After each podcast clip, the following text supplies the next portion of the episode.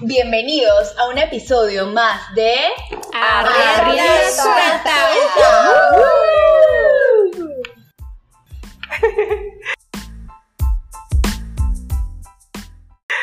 En el episodio de hoy vamos a tratar un tema que creo que todos en la vida hemos tenido algún conflicto relevante a eso, porque es algo súper propio del ser humano, que es el tema de cómo nos aferramos muchas veces al pasado, a relaciones, a pensamientos negativos, a situaciones o hasta al estatus social, o sea, a las cosas, pero tomando en cuenta que estas cosas nos están haciendo sufrir. Yo creo que es muy importante entender que nada en esta vida es permanente, que todo cambia y tenemos dos opciones, fluir con dichos cambios o quedarnos atrapados. En momentos que a lo mejor han sido muy felices o muy dolorosos, pero que no nos permiten avanzar. ¿Ustedes han estado en alguna situación similar que les ha costado salir de ahí?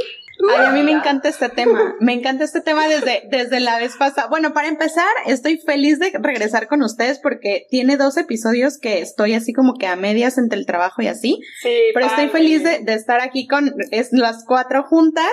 Y la verdad es que es un tema que a mí me, pues no puedo decir que me apasiona, pero sí es un tema con el que me siento muy identificada. Porque yo soy una ferrada, o sea, así como, así como se escucha.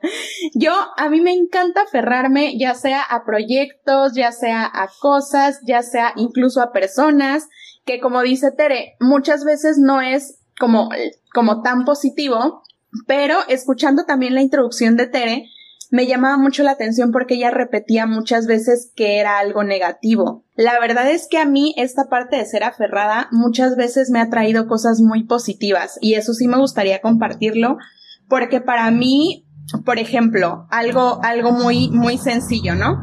A mí me encanta guardar recuerdos de viajes. Yo cada vez que me voy a un viaje, ya sea aquí a la esquina o al otro lado del mundo, me encanta guardar siempre algún algún recuerdo que no se ha comprado, o sea, algún recuerdo que, que simplemente me haga revivir y me haga eh, eh, recordar ese momento.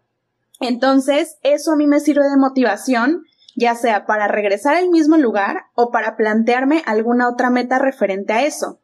Entonces, para mí aferrarse es atesorar algo que te hace revivir algo bonito. O sea, hasta ahorita la verdad es que eh, la cuestión esa de, de, tener el apego con ciertas cosas me ha traído cosas tan bonitas y de verdad que recuerdo muchísimo. Eh, yo, yo tengo un cajón en mi cuarto lleno de tickets de avión, de conciertos, de cartas de la primaria, de mi mamá, por ejemplo, es súper detallista con, conmigo y con mi hermana, ella es de súper detalles. Entonces, cada cumpleaños ella nos regala globos de helio. Entonces, eh, los globos de helio desinflados, yo los guardo y ella me escribe una notita en esos globos y yo los tengo. Qué tierno. Entonces Ya. son cosas, ya sé, entonces son cosas que, que estando lejos de ella, porque ya tengo más de 10 años viviendo lejos de ella, pues me hace recordar un poco y me hace sentirme un poco como apapachada y en casa. Entonces, pues bueno, esa es mi experiencia con, con la cuestión del apego y el aferrarse a las cosas. Yo, por ejemplo, yo en la, cuestión de. Es que depende a qué nos aferremos, porque Palmi tocó un punto bien importante. Normalmente la palabra aferrar lo había visto en cuestión negativa, como lo manejas, eh, lo manejaste tú, Tere, y la verdad es que gracias a que soy aferrada a muchas cosas eh, y no suelto con facilidad, por ejemplo, eh, digo, siempre traigo esto eh, a la mesa, pero como estoy aprendiendo algo nuevo, o sea, si no fuera por ese aferramiento que tengo y que digo, no tengo que lograrlo y hasta que no lo logre, no lo suelto. Y, y te, o sea, te puedo decir también en cuestión de, perdón, no dije qué es lo que estoy aferrado ahorita, estoy con lo del pole y el twerk y todo esto, ¿no? A lo mejor es algo como muy banal, pero bueno, sí me pasa que Eh, en cuestión como física, o sea, por decirlo así, en deporte y así sí soy como muy aferradita, ¿no? Y por ejemplo, en cuestiones negativas, en mis relaciones, la verdad es que también me llega a aferrar como que algún otro novio y lejos de, de salir adelante, este, híjoles, también me la sufrí horrible, pero bueno, pues también gracias a eso, o sea, hoy por hoy, pues eh, no sé, tengo como esa experiencia o, cosas vividas que también me las, me las, no las cambiaría por nada del mundo, ¿no? Son experiencias y ya punto. Este, pero sí, sí he tenido que, como que desde la ceniza, este, revivir o renacer, porque, o sea, neta, sí, sí me ha llevado como al hoyo también esa polaridad. Eh, yo, yo creo que, o sea, han tocado dos puntos ustedes súper bien interesantes. Una es la parte eh, del ser perseverante, ¿no? Como, como lo tocó eh. Y otra cosa es la parte de los recuerdos que tocó Palmi. Yo creo que aquí el concepto de aferrarse es más bien exactamente algo negativo, ¿no? Porque tú te aferras a una cosa que en realidad no está en tus manos, ¿no? Por ejemplo, tú te puedes aferrar a una persona que esa persona ya no te quiere. Tú te puedes aferrar a un set de ropa que la ropa ya no te queda. Tú te puedes aferrar a... De veras, que tú ves en tu closet y dices, oh my god, o sea, lo extrañas, pero la, la verdad, muchas de nosotras después del embarazo, ese pantalón simplemente ya no te queda sí tienes bonitos recuerdos a lo mejor, pero ya, y, y, esta cuarentena ha servido para eso, ¿no? Para limpiar nuestros ah, yo dije, en esta cuarentena vamos a salir peor, muchachas. Peor, o sea, con el closet que ni nos va a venir, perdón, me desvié por ahí, yo dije, ya nos dio en la madre, güey. Pero además para limpiar nuestro closet, para ver realmente estas amistades, que han dicho ser nuestros amigos y cuántas veces nos han hablado en esta cuarentena, ¿no? Así que yo creo que ha servido mucho todo este tiempo que hemos estado aislados para ver, eh, alejarnos o más bien ya despegarnos de esta eh, de esta amistad a lo mejor que teníamos aferrada con ella, que éramos solamente nosotros quien la llamábamos, pero esta persona no nos llamaba, de toda esta ropa para limpiar que hay que limpiar. Yo, por ejemplo, limpié mi estudio que tenía más de un año que no podía organizar simplemente porque no tenía tiempo, pero hoy ya por fin, ya quedó. Finalmente. Finalmente. Entonces, eh, pues yo creo que hay, hay diferentes niveles de, de, aferración, creo. Esa es mi opinión. Mira, yo aquí, yo sí quiero meter mi cuchara. Y la verdad es que es un tema que, que creo que sí es importante tocar porque tú hablaste de que, o sea, como de depurar todas esas amistades que en esta cuarentena no estuvieron en contacto con nosotros. Sin embargo, ese es un tema psicológico bien importante, porque no todos tomamos la cuarentena de la misma manera y no todos emocionalmente nos sentimos bien como para irradiar esa felicidad o, o, lo que sea cuando tú eh, empiezas una relación de amistad. Fuera de la cuarentena estabas acostumbrada a estar en contacto con la persona, a platicarle tus problemas, a platicarle tu, como tu vida diaria, etc. Y van saliendo cosas del, claro, del día al día, ¿no? Exactamente. Y en cuarentena estás encerrada haciendo cosas que hace todo mundo y entonces quizá la comunicación sí se rompe, pero no quiere decir que dejen de ser tus amigas. O, sea, yo sí creo, exacto, o sea, yo sí creo Que, que esa, que esa cuestión de si no te habla, no le hables, y si no te habla en la cuarentena y en esta amiga y no sé qué, la, la, a mí no se me hace, o sea, como que no se me hace tan, tan justo. No, pero además porque todas las personas llevamos la cuarentena de una manera distinta, ¿no? Y aferrarnos a esas, a ese tipo de amistades, eh, creo que también podríamos nosotros tomar la iniciativa, ¿no? Claro. Sí, pero por ejemplo yo quería, quería a lo mejor enfocarnos más en el tema de cosas a las cuales nos aferramos, pero que no nos hacen bien. Porque obviamente hay recuerdos, hay situaciones, hay disciplina, como dice Guru. Si Guru no tuviese esa disciplina, no llegas a ningún lado. Pero a lo mejor hay ciertas situaciones que uno trata de forzar tanto para que sean de la manera que tú quieres. Y no hay, o sea, no hay poder humano que la persona que tú quieras, que, que quiera, no te quiera. O sea, me, o sea no, lo dije al revés. Pero ese tipo de situaciones donde ya hay una relación a lo mejor tan gastada, una amistad tan gastada, que ya no se aportan nada positivo y simplemente están ahí por estar, con o no cuarentena. Entonces, muchas veces es eso, o sea, mantenemos una situación, una relación sin ningún sustento o sin ninguna base. Por ejemplo, yo estaba viendo, no sé si vieron esta película, se llama Hogar, es un señor que pierde su empleo, vivía en una casa súper bonita, tenía un súper carrazo y el man estaba tan aferrado a no dejar ese estatus económico que él no podía mantener que terminó secuestrando a la familia que vivía en la casa Ay, ya sé, una española.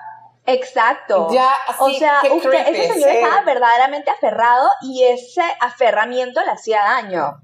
Sí, claro, que ya puede llegar hasta llegar a matar a alguien, o sea, así que también el desprendimiento, eso es como bien importante, o sea, pero también esto implica mucha madurez, o sea, no, es, no está fácil. O sea, creo que eso te hace entender como que cada fin es un nuevo comienzo.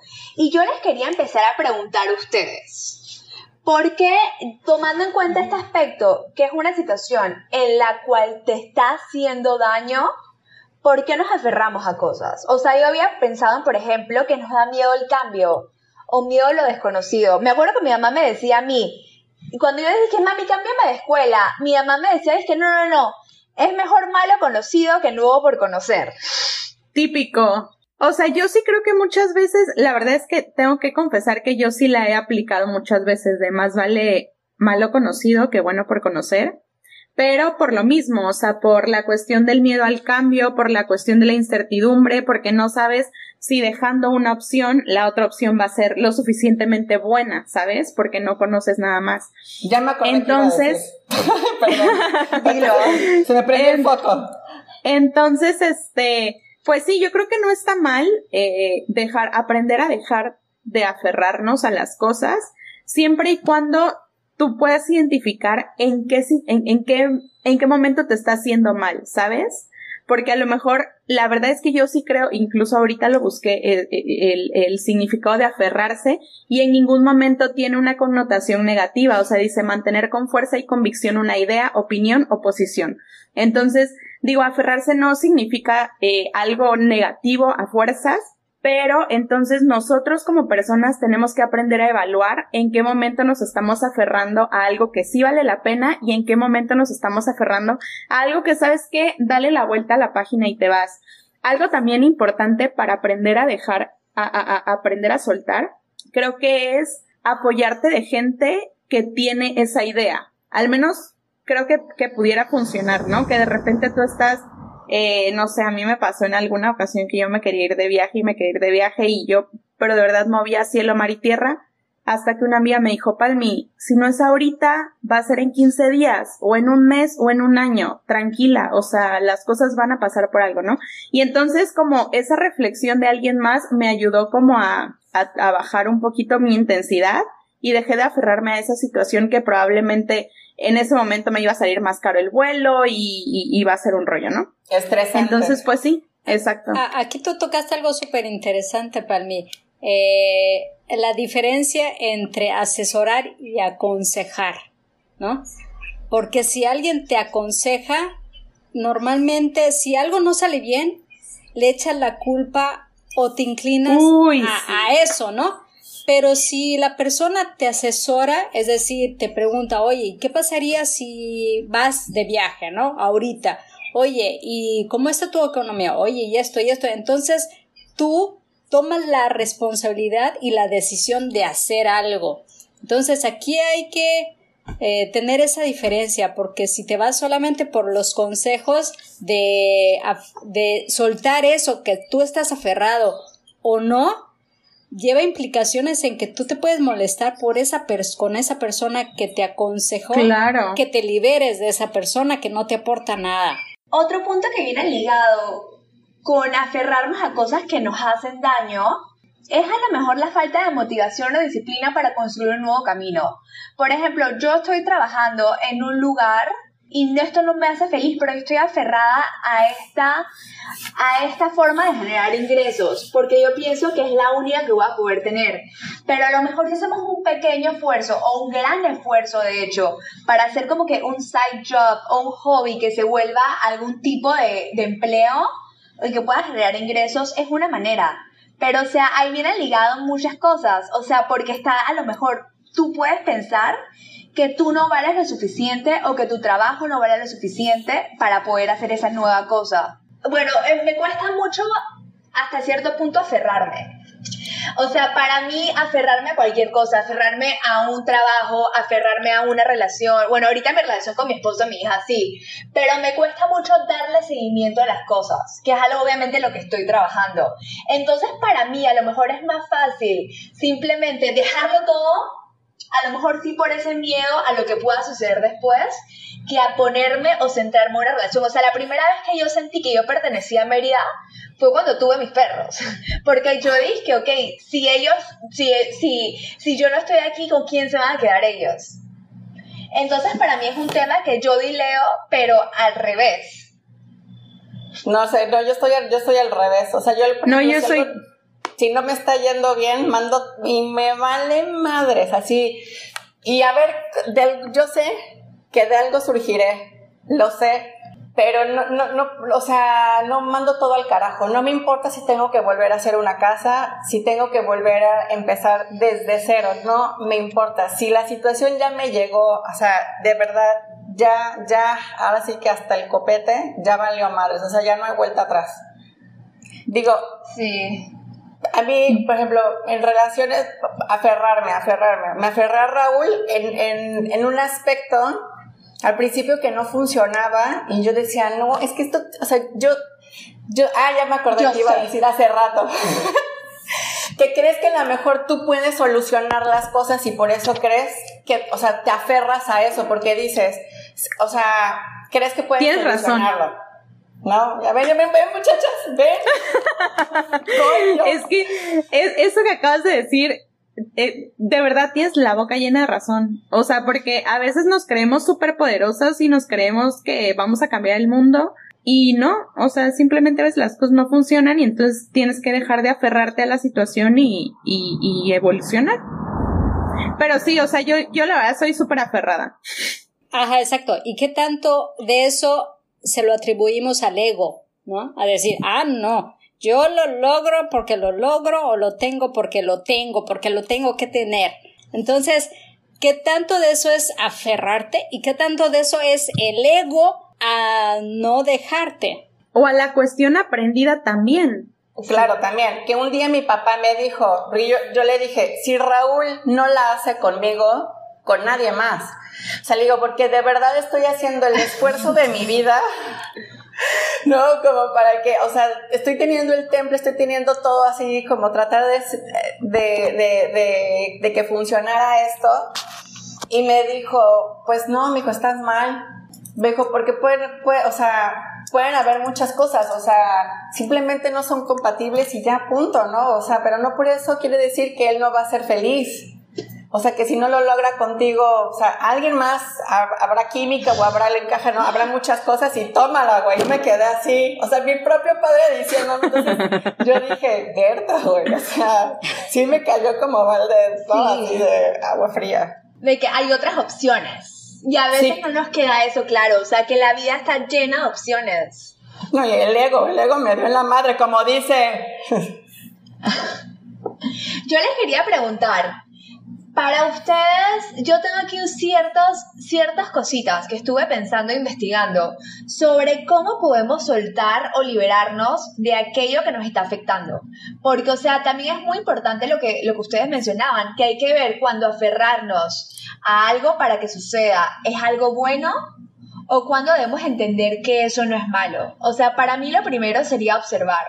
O sea, esto me lo repite mucho Cristina, quien ha estado en un montón de podcasts con nosotros, pero es observar, observarte, observar cómo tú te sientes, cómo reaccionas a ciertas situaciones, qué relaciones, qué emociones te gustaría dejar ir y cuáles quieres conservar. Y también es muy importante pensar por qué las quieres conservar. O sea, a lo mejor tú, tú, tú en una relación, tú la quieres conservar porque tú genuinamente sientes que esa relación te va a funcionar tanto a ti como a la otra persona y trabajas sobre ello. Pero a veces es una relación que no va para ningún lado porque están en dos puntos completamente diferentes. Sí, o sea, es que es, es un trabajo de conciencia. Yo le agregaría a eso que tú dijiste, eh, también quizá un poco... Ay, se me fue, se me fue el pedo. A ver, córtale aquí. Este... Sí, es, es importante eso que dijiste, la cuestión de de enfocarnos en nosotros, de pensar, de hacer una autoevaluación de cómo nos estamos sintiendo en esta situación. Y quizá le agregaría también a las personas como yo, que somos como un poquito eh, aferradas y difícil de soltar cosas, a mí me funcionan mucho los rituales. O sea, los rituales, digo, no chamanería ni ese tipo de cosas, ¿no? Pero, por ejemplo, o sea, hace, al inicio de la cuarentena, eh, saqué un montón de cosas de mi cuarto, pero antes de sacarlas, me tomé el tiempo de recordar que había vivido con cada cosa. y ah, entonces, de esa manera, exacto, y de esa manera pude soltar, eh, no, no voy a decir que pude soltar feliz de la vida, pero pude soltar con más facilidad y con personas también me ha pasado. Con personas, eh, por ejemplo, cuando terminé la carrera y mis amigas de la carrera se fueron a vivir a otros países y yo me quedé aquí en Mérida, eh, la cuestión de aceptar nuevas amigas, porque yo estaba aferrada a mi unión así muégano con mis amigas de la universidad, ¿no? Entonces, me ayudó muchísimo a hacerles cartas, así como gracias por la amistad, gracias por los momentos padrísimos que vivimos, voy a extrañar tal y tal cosa, pero es momento de conocer gente nueva y las conocí a ustedes y fue padrísimo. Oh. es que eso de los simbolismos es algo sumamente importante. O sea, igual como que escribir cartas y quemarlas, o sea, como que básicamente estás soltando lo que había dentro de ti. Y la parte de limpiar, que creo que lo hemos mencionado tanto en este episodio varias veces como en otros, es trascendental porque yo siento que muchas veces a mí me pasó, en esta cuarentena igual nosotros nos pusimos a limpiar y fue un día intenso de limpieza y sacamos todo de todos los cajones, porque a veces estamos tan enfocados y tan llenos de cosas materiales que no tenemos espacio para, para, para hacer. Sí, fíjate que uno de mis momentos de mayor soltura en mi vida fue cuando terminando la maestría, agarré, agarré mi maleta y me fui a Estados Unidos a estudiar mi doctorado, dejando familia, vendí mi coche, vendí mis cosas, cerré mis cuentas bancarias y me fui con mis poquitos pesos que tenía hacia un futuro incierto, ¿no? No sabía inglés, así que si eso me hubiera pasado ahorita, eh, creo que lo pensaría mejor y, me, y hubiera recapacitado y quedarme en mi zona de confort. Pero yo creo que eso, eso que hice fue el camino que tracé para ser lo que hoy en día soy.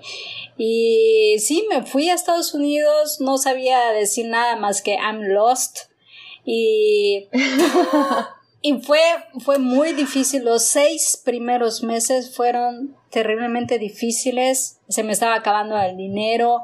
Tenía que tomar clases intensivas de inglés para pasar un examen especial para entrar al doctorado a la universidad.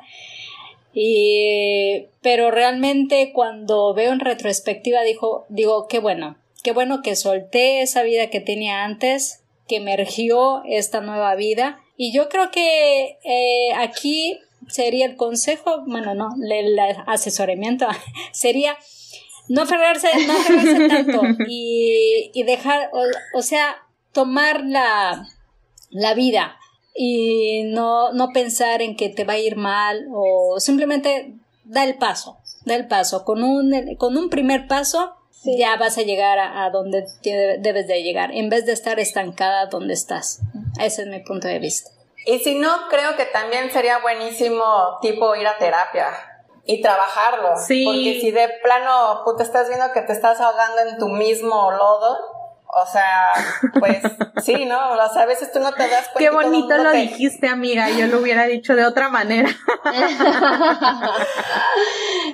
es que es difícil, o sea, a veces uno lo dice tan fácil, pero cosas tan, tan sencillas, entre comillas, como para no aferrarnos a lo negativo tiene, o, o como decía para mí, a lo mejor no te estabas aferrando a algo negativo, pero te seguías aferrando a relaciones que en este momento no estaban, sí estaban presentes de otras maneras, pero no la que a lo mejor tú necesitabas con tus amigas. No estaban ahí para irse a tomar un café.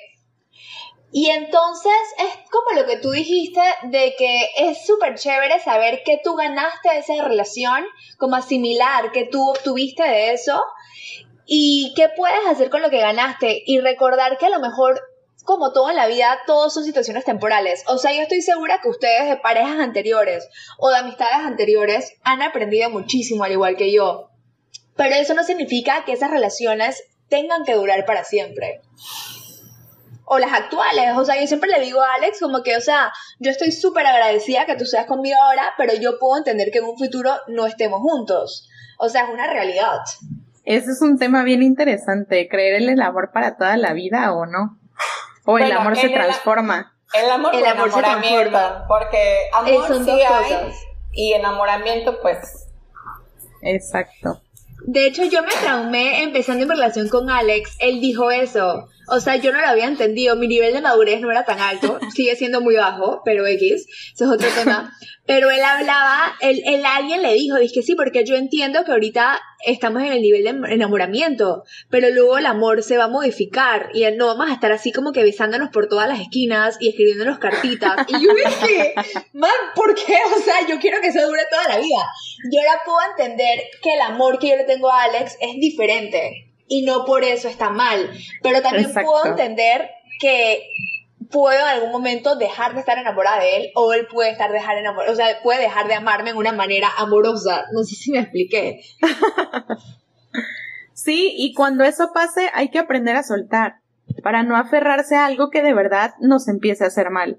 O sea, yo creo que mira, mi filosofía es, si estás aferrada y te hace sonreír y, te hace seguir con tu vida, aférrate si es algo que te, que cuando, o sea, que estás aferrado y solo te produce frustración, te produce, no sé, gases en el estómago, te produce enojo, ¿sabes qué? Bye, date la vuelta y vete.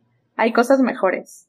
Eso es bien importante eso que comentas y me recuerda mucho el lema que dice aférrate a la vida, sobre todo cuando te ha pasado un accidente, cuando has perdido a alguien, cuando ya no ves salida en tu vida, entonces ahí es cuando el buen aferramiento eh, entra. aférrate a la vida y sigue tu camino, ya sea el que tenías antes o uno nuevo construyetelo, o sea, para eso estamos aquí. A mí algo que siempre me desmotiva y me motiva al mismo tiempo es acordarme que todos nos vamos a morir. O sea, siento que es algo que yo trato de tener muy presente en mi vida para ir día a día construyendo la vida que me gustaría tener por el tiempo que yo pueda llegar a tener. Y algo en lo que he estado trabajando, y voy a tener que seguir trabajando porque a mí me cuesta mucho, porque yo vivo en mi cabeza es estar en el aquí y en el ahora. O sea, suena súper trillado, es como que la frase del siglo XXI, pero es tan cierto. O sea, como que yo a lo mejor estoy grabando el podcast y estoy pensando en ahorita que llegue Renata. O ahorita que llegue Alex, en vez de estar enfocada en este momento que obviamente no se va a repetir, como nos puede decir Clelia en su visión científica. Sí, no, yo creo que ahora en estos tiempos a mí también me pasa eso, este, que estoy como vivo en la aquí y en la ahora. Pero bueno, independientemente de eso, muchachos, si algún día quieren que vayan y les limpie el closet, mira, no me Ay, eso estaría buenísimo. Aprendí de la mejor, mi mamá, shit, te apendejabas tantito y ya no había nada en el closet y tú decís, ¿qué pasó? O sea, eso lo aprendí de mi mamá y en mi casa, o sea, en, la, en mi hogar actual, es una lucha porque es algo muy chistoso. Yo, o sea, mil, mil closets de verdad puedes ir y de verdad es rarísimo que vayas a encontrar. Creo que nada más he guardado una o dos prendas, tal vez una de cada una de mis hijas. Este, solamente para acordarme lo grande que ya están, ¿no? Oh. Y este, sí, y, y de ahí en fuera de verdad, nada, o sea, mi Raúl, pero vas a tirar esto y yo, ya, ya, o sea, ya, lo que sigue, next, hay, hay que limpiar las malas vibras, o sea, por decirlo así, este, como hacer renovarte. Yo sí necesito renovarme a cada ratito. O sea, no, no, no puedo estancarme porque entonces mi mente negativa empieza, híjoles, horrible, me, me empieza a hundir. Entonces casi siempre estoy tratando como de renovarme en, en muchas cosas. Y este, pero con Raúl sí me pasa que luego él no las tira y él siempre les, les quiere encontrar un reuso, o sea, un nuevo uso a las Una cosas. función. Y yo, este güey está loco, güey. Pues miren, me ha callado la boca una que otra vez.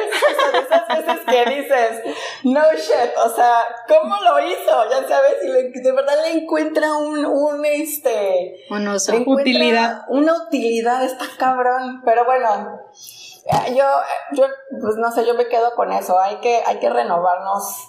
eh, cuando sientes que ya como que tu vida está así, como muy plana, y también cuidado y aguas con lo que deseas y decretas, porque también me he dado, híjoles, me he ido de hocico gacho. Entonces, digo, no, esta vez voy a, voy a decretar bien y pensar pros y contras y demás, porque si de repente te das unos, unos resbalones gachos. Entonces, creo que de este episodio hemos aprendido mucho. Me encanta que tengamos obviamente perspectivas diferentes, que Guru le gusta botar las cosas, que Palmi le gusta guardar las cosas. Yo soy de la idea en que no, yo también voto las cosas, o sea, depende. Hay cosas que me gusta quedarme, pero en algún momento yo dije ya, o sea, prefiero guardarla en mi cabeza, pero yo tengo mala memoria. Entonces, por eso es que yo intento no tomar fotos. Yo intento simplemente si lo viví, qué cool que lo viví. Si no lo viví, no lo viví. Porque yo no me voy a poner a buscar las fotos viejas de hace 50 años. Seamos Algún realistas. día, Para- algún día. ¿Sabes qué? Yo soy seas viejita súper y no tengas que hacer. Mira Puede que le acabo de hacer un video del Día del Padre a mi papá con las fotos de cuando tenía Mm. seis meses y fue una cosa maravillosa. Yo no sabes cómo le he reclamado a mi mamá, porque Que no te tomó a fotos. mi tía, no, sí, y gracias a mi tía nada más, porque puta, no sé, ni siquiera era su hija, me tomó una, dos, que tres fotografías, que son las que presumo cada año y digo, no es posible. O sea, ya hasta parezco retrato, ¿no? O sea, ando siempre las mismas, pero, o sea, no, eh, cada quien es diferente, cada quien en este mundo es diferente y cada quien simplemente hace lo que mejor le plazca. Y las situaciones que a uno le pueden parecer limitantes, a otros no. Entonces no podemos generalizar en ningún sentido. Entonces, obviamente, antes de que Palmi me regañe, síganos en redes sociales. bueno, y nos vemos en el siguiente episodio de Arrienda, Arrienda Rienda suelta.